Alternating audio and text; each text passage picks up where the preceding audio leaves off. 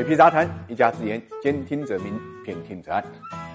上帝要其灭亡，必先使其疯狂。最近一段时间呢，深房里事件在社会上引起关注。深房里事件揭开了深圳一些炒房客在组团炒房、杠杆炒房、众筹炒房、代持炒房等方面疯狂的内幕。这个炒房团的作案手法之恶劣，撬动资金之庞大，坑人之深呐，令人震惊。毫不夸张的讲，完全颠覆了大家对炒房客一直的理解。那么究竟是怎么回事呢？深房里是微博上认证的房产专家，微博粉丝呢高达一百四十六万。他的大体操作呢，就是在微博上鼓吹买房致富，对粉丝进行疯狂洗脑，设立呢付费的会员群，进群的费用呢高达数千元，然后呢开课教会员呢炒房，之后再联系房地产公司帮助呢会员买房，赚取呢高额佣金。整个操作模式呢和股市里的杀猪盘呢基本上是相似的，先把猪养肥，然后挑最肥的宰杀。其实大多数房子最后也不会落到会员手里，而是被操盘手呢收入囊中。原因就在这过程中间呢，每一个环节都都设计。好的，比如在会员买房过程中间，深房里可以提供虚假的公章，制造呢虚假的材料，骗取银行贷款，或者手把手教会员呢加杠杆套现、众筹炒房款、假离婚等操作。实在资金不够，深房里还会提供撮合服务，比如通过互助式炒房对会员呢进行集资炒房，比如一套一千万的房子，把它分成十个份额，每人出资一百万占一股，就可以占有呢房屋产权的百分之十。房产证上呢只有一个人的名字，另外九个人呢签代持协议，等房房子涨。价后卖出呢再分钱，但是往往到最后呢，深房里会通过霸王借据和官司诉讼等方式，迫使呢会员资金链断裂，把会员所买的房产呢收入囊中。长此以往，房子就不是用来住的了，而是深房里门来赚钱的工具。显然，这种的操作模式已经形成了一个完整的产业链，因为这不是靠几个人可以搞定的，背后涉及到律师、企业、中介，甚至政府机构等方方面面。最新的消息啊，深房里事件呢已经被抓了两个人，刑事拘留三个人，另外。呢，四十四个中介呢为违规炒房提供的便利被纳入黑名单，一百九十九人因为参与房屋代持或者众筹，三年之内被禁止购买深圳的商品住房。深圳银保监局呢已经查明了深房里事件共涉及到的资金是十点四六亿，包括按揭贷款、经营贷和消费贷不同种类，其中涉及到经营贷就是三点八亿。目前深管局呢已经对深房里开出了两百万的一个罚单，调查呢还在继续进行中。这或许呢只是冰山山一角。全国还有多少个深房里尚可未知，但不管如何，查出来都是早晚的事情。房住不炒，不仅仅是说说而已。